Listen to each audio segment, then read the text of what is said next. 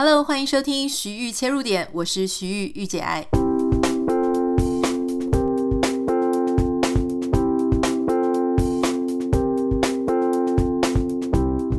Hello，欢迎收听今天的徐玉切入点哦。今天想要跟大家分享呢，哎，首先我想要先跟大家分享说，呃。在昨天的节目里面呢，我们有提到，就是说有一个设计婴儿的这个新闻，然后我就有提到一个类似情节的电影，哈，就是说有呃复制人被产生出来，他其实是为了要解救其他现在原本生活的人，然后这些复制人他就会失去了说他的自我价值，或者说他到底是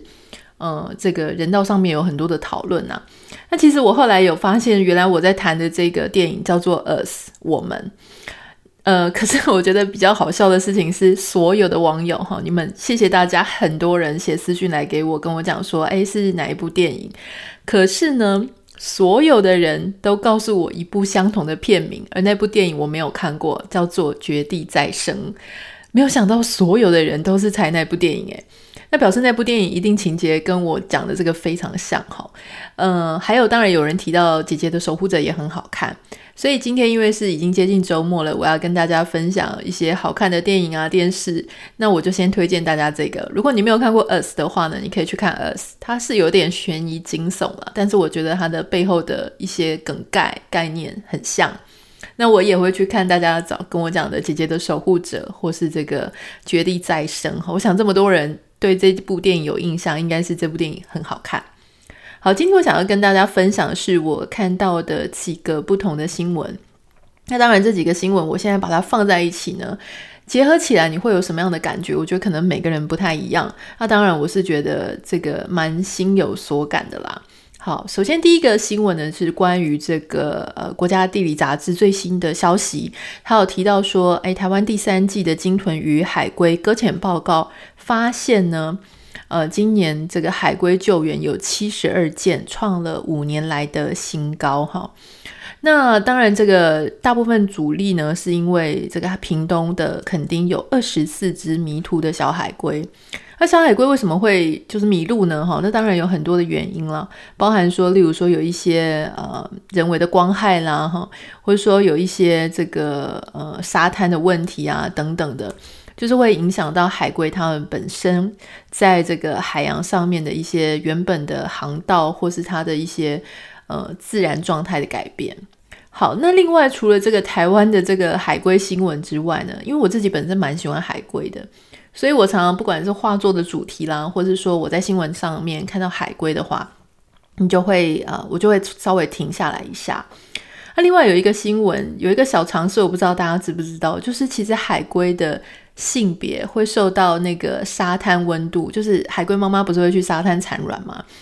沙滩的温度呢，确实会影响到海龟小朋友的性别哦。你说人类是因为这个 XY 染色体，那海龟的性别就是取决于这个沙滩温度。如果你这个沙滩温度是二十八到二十九度的话，那基本上它的孵出来是雄性跟雌性大概是一半一半。但是如果是二十八、二十九度以上，这个沙滩温度很高的话，基本上孵出来大概都会是雌性的海龟，就是母的。那如果说它是在比较凉的一个沙滩，二十八、二十九以下，那大部分就会是雄性的。所以你基本上也可以从这个海龟的性别哈判断出那个沙滩它到底是不是一个，它是比较凉的沙滩还是比较热的沙滩。好，那现在问题就来了，就是现在因为大家都在讲说气呃全球暖化啦，哈，这个呃气候变迁，所以事实上呢，很多的研究人员就发现，哎，这个问题还出现了，也就是说，海龟的性别数量哈出现了非常严重、非常大的偏差。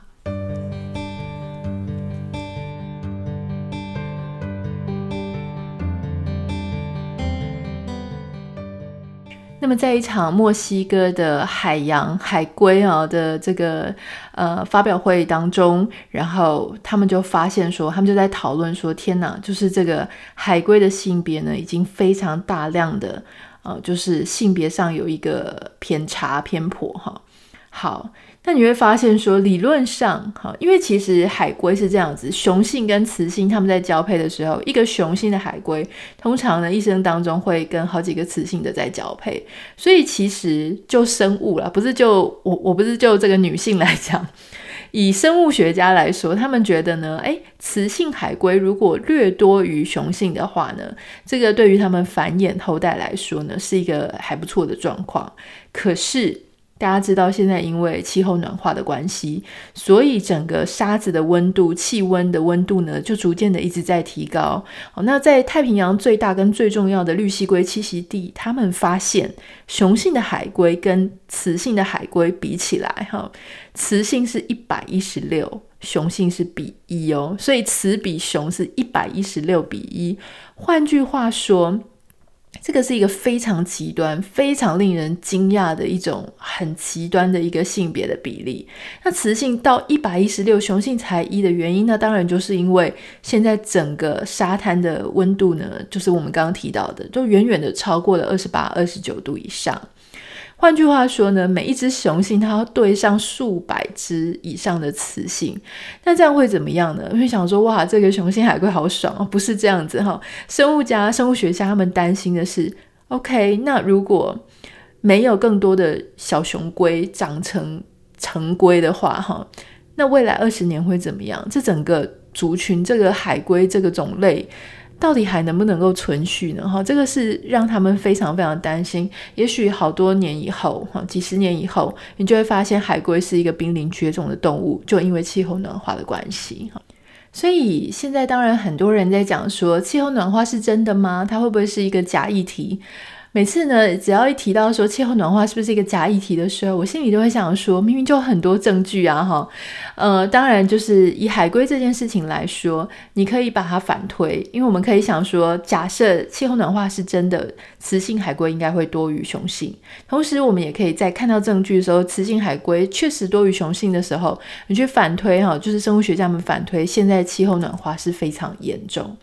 好，那当然也不是所有的地方都是这样了。呃，曾经这边是一个性别比较平衡的地方，但他们现在变成一百一十六比一。那当然也有一些地方稍微比较好一点，好，包含像在这个布里斯本的南方礁石那边。那边的这个温度并没有明显的上升，呃，当地的珊瑚呢也非常健康，情况很好，所以当地的雌性比雄性的海龟比呢是二比一，所以大概你只要去看那一个周遭的呃海龟它的性别分布是怎么样，你大概就可以知道说当地的啊、呃、海洋的状况啦、暖化的状况，还有就是他们你也甚至可以预测它那里那里的珊瑚的成长的状况会是怎么样。好，这个是今天稍微跟大家分享，我自己觉得蛮有趣的。特别是如果你不知道原来沙滩的温度会影响海龟的性别的话呢，呃，今天的节目就可以告诉你这些小知识。但是它让人比较忧心的事情是，我们现在对气候啊，对海洋，我们还有太多我们没有办法控制的因素。不过在此同时，这个也是我激发我今天想要跟大家分享这个主题的一则新闻哈。其实它不能算是很新的新闻，但是我之前并没有注意到。那最近是因为我昨天跟我的英文线上老师，我们都会用那个 BBC Learning English 的教材来上课。那其中有一篇教材就有就有提到说，日本有个建筑公司，它现在正在开发海底的。啊、呃，有那个计划叫做海洋螺旋了哈，就是 Ocean Spiral。它在开发呢，就是说要让人类可以住到海洋底下。哦，你会想说，哇，很像那个亚特兰提斯的那个海底之城哦，确实就是。它这个计划有翻成中文叫做海洋螺旋城市，好，是一个建筑在海洋下面的水下城市。这个是由日本清水建设公司，他要去做建造的。那他的计划其实从二零一五年就开始，预计花五年时间打造。哦，理论上现在应该差不多已经打造成功，如果没有受到疫情的影响，哈，不太确定现在有没有受到疫情的影响，delay 它的进度或怎么样。但是呢，它要开放给人类居住呢，会在二零三零年。它的根据它原始的计划，它是想要二零一五到二零二零年这个五年的时间来打造，然后用十年的时间来测试哈。那它就是一个，你把它想象哈，它是一个在海面上会有一个呃半圆的浮动的圆球建筑，直径大概是五百公尺。那这个五百公尺呢？那它的下方，也就是说海底下方是整个螺旋，然后去围绕，就好像一个钉子的那个周边这样子，然后就是一直往下旋，往下旋，就是一直可以旋到海洋很深处的地方。这一个建筑呢，他们是估计可以容纳五千人居住。那因为现在我用讲的，你可能比较没有办法有视觉的想象，你可以直接打海洋螺旋日本清水建筑。或是呃，Ocean Spiral 哈，直接打上去，然后呃，打了个 Japan 这样子，你就可以看到这个是清水建设跟日本海洋研究开发机构以及东京大学的合作哈，所以它的耗费的这个当然是花很多钱了，它要花两百五十点六二亿美元来建造一个城市。那它上面还有一些影片，如果你有兴趣的话，我想可能有很多人有兴趣，你可以去查查看它的影片。我基本上认为他就是亚特兰提斯。嗯、我我其实看到这个新闻的时候呢，看到这个整个建筑的这个企划案，还有它的影片，当然它有一些规划的想法哈。我其实心情还蛮复杂的，原因是我大概也理解，就是说为什么要这样子做。第一个，我觉得人类追求这件事情有各式各样的原因。第一个当然是它要解决人类居住空间不足的问题，因为像在日本，日本它是一个受到非常多地震的灾害的民族。那这个企划案，它当初在规划的时候，它最大的卖点就是因为在海洋下面不会受到地震、什么台风的侵袭，都不用有这个问题。这样，所以他甚至说，虽然水面上有浮这个半圆圆球，可是必要的时候，如果遇到呃天候状况不佳，这个圆球就可以沉到海底。好，它听起来就是哇，很高科技，好像电影一样。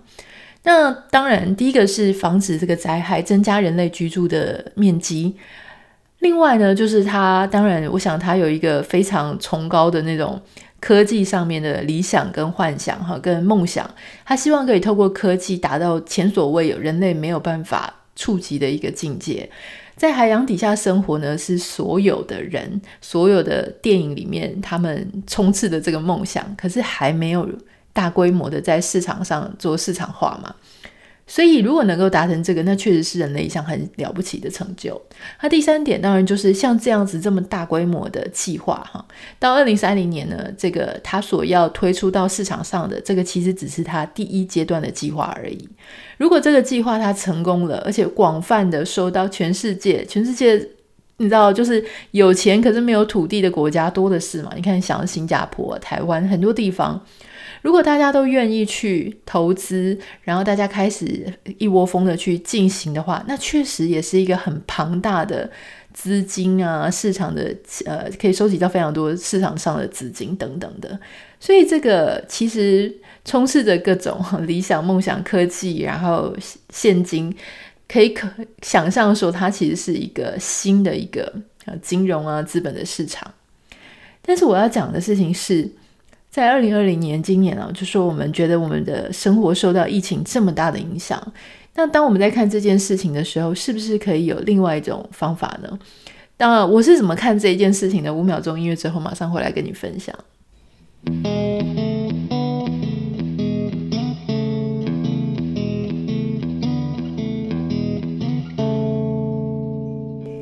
你知道有一句话叫做“什么事情都可以做”。但是并不是什么事情呢，做起来都是好的，或是都是呃很必要的。也就是说，嗯、意思就是说，我们其实当然想做什么事情都可以做，可是到底要不要选择去做这件事情呢？这个事情其实是我们背后需要更多的思考哈。好，那今天当然你说站在经济的角度，站在民生需要用更多的地的这些角度，或是人类的科技的追逐啦，哈，现在已经上太空、下海底这些事情哦，都很多人在做。那到底有没有需要这样做？哈，嗯，我自己个人认为，就是说，其实大家也都知道，这个大自然啊，然后土地啊，我们的 land，其实它。被人类破坏的是非常的严重，哈，我们常常都会想说啊，什么我们只有一个地球，那后面是怎样？我常常都是在想说，小孩子啊，我们在写这个作文题目的时候说啊，我们只有一个地球，所以我们要好好保护它吗？还是所以我们要尽量破坏它呢？哈。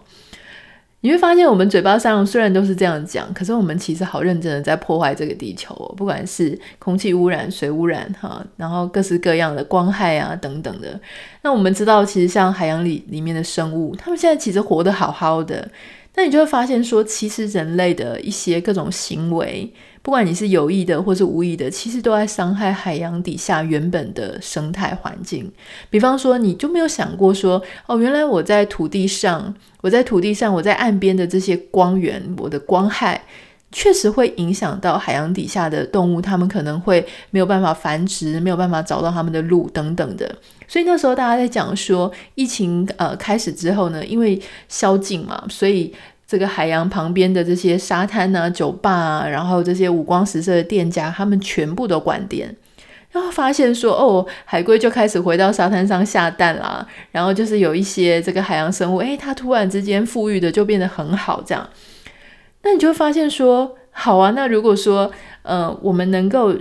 在人类如果能够控制自己的话，那我们是不是应该要定定说，每一年里面我们可能会有几个礼拜或是一个月，我们就是让海洋这个海边的这些光害就停止？可是没有，大家有没有发现，我们不停的期待，就是在疫情结束之后，我们要赶快回到正常的生活。可是我们却没有想过说，如果我们的眼光，假设我们在海洋动物，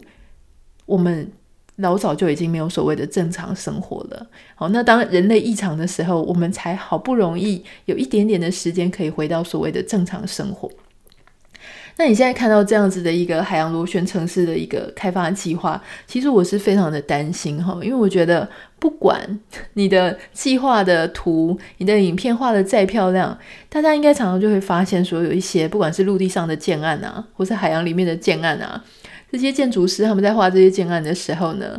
嗯，常常都会去画一些非常多的绿意哈，非常就是有种植什么空中花园啦，然后旁边会有各式各样的哦，好像做到非常生态平衡。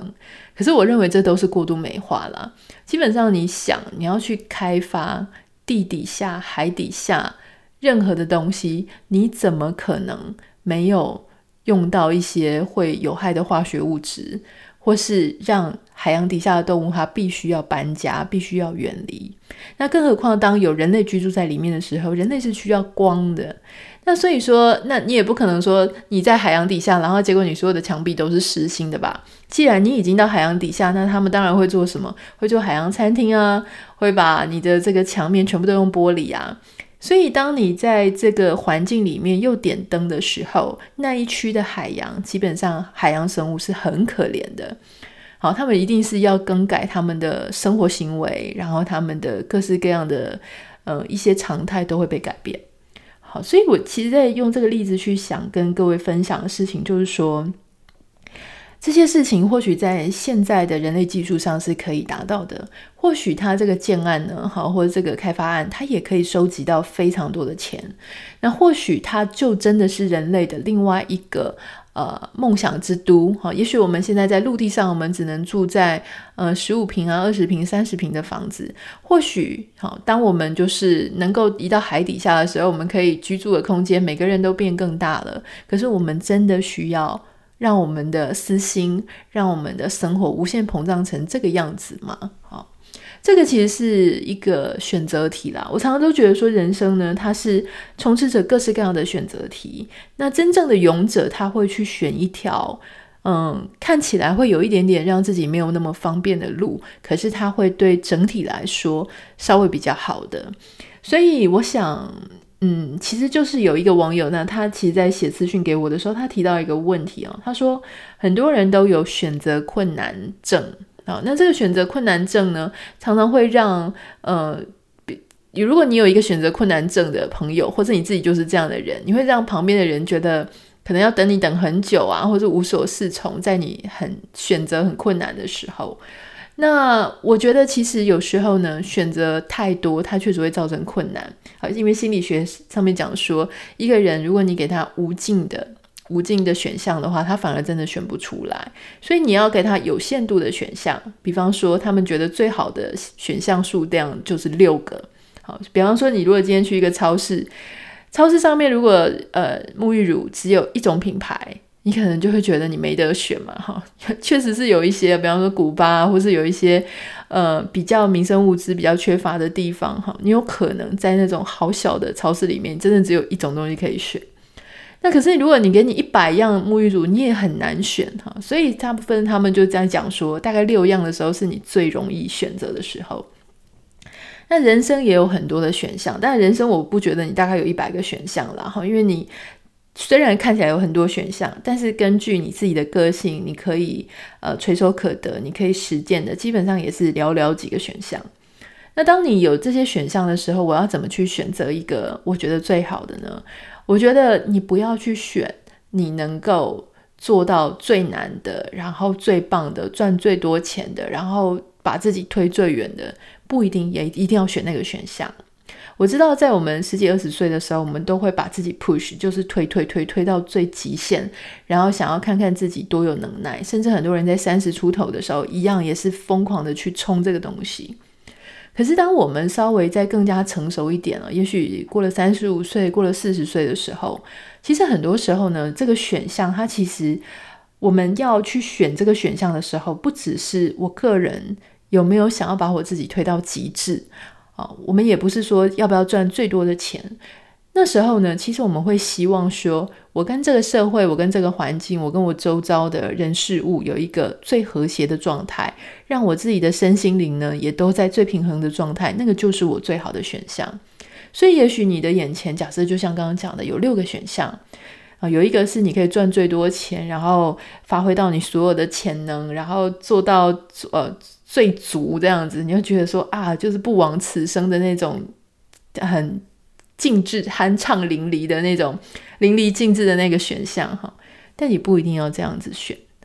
我知道很多人他们都会这样子选，因为我觉得以台湾我们的父母给我们的教育，很可能会让我们去，要不就是不敢冲，要不就是冲到太过头，然后觉得说所有的人都觉得哇，你好棒棒哦，你达到这样的成就了，你的公司是呃三百人五百人的企业，你好棒，表示你好有成就。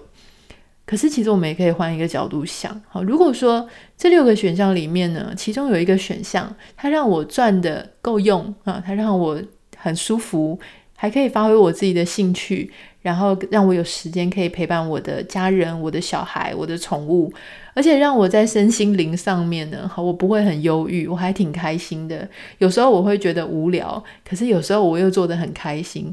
嗯、如果是我的话，我可能会选这样子的选项。然后就是他不是赚最多钱，老实说啦，你赚那么多钱又怎么样？你根本没有时间花，你没有一个健康的身体花，然后还有你没有很好的心情花，那你赚的到底要干嘛？变成一个银行账本上的数字嘛？好，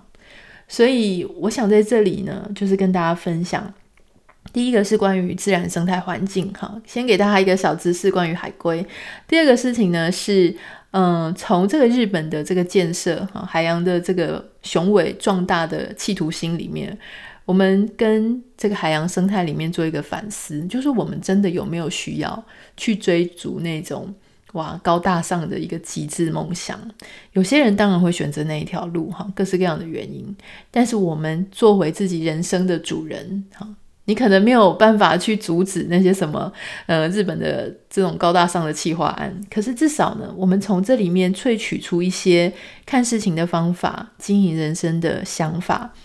那或许当我如果说我没有那么喜欢日本的这件事情的时候，我会去思考说为什么？原因是因为我觉得这个东西有点推到太极端了，它会伤害到哦现在很多现状的平衡。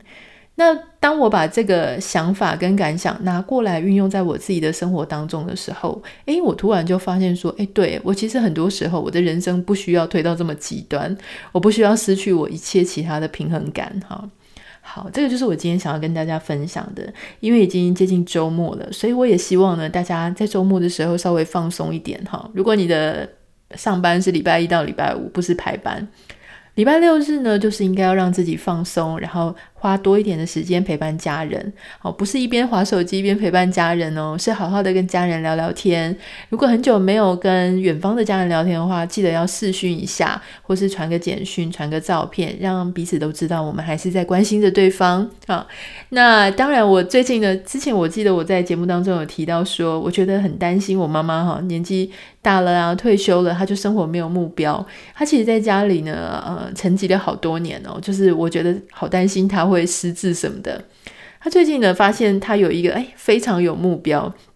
就是我如果不是透过他，我也不知道，就是那种呃里长邻里那种，他们会办很多的给六十五岁以上的呃婆婆妈妈们啊，还有先生们，就是一些活动，就是长辈啦哈。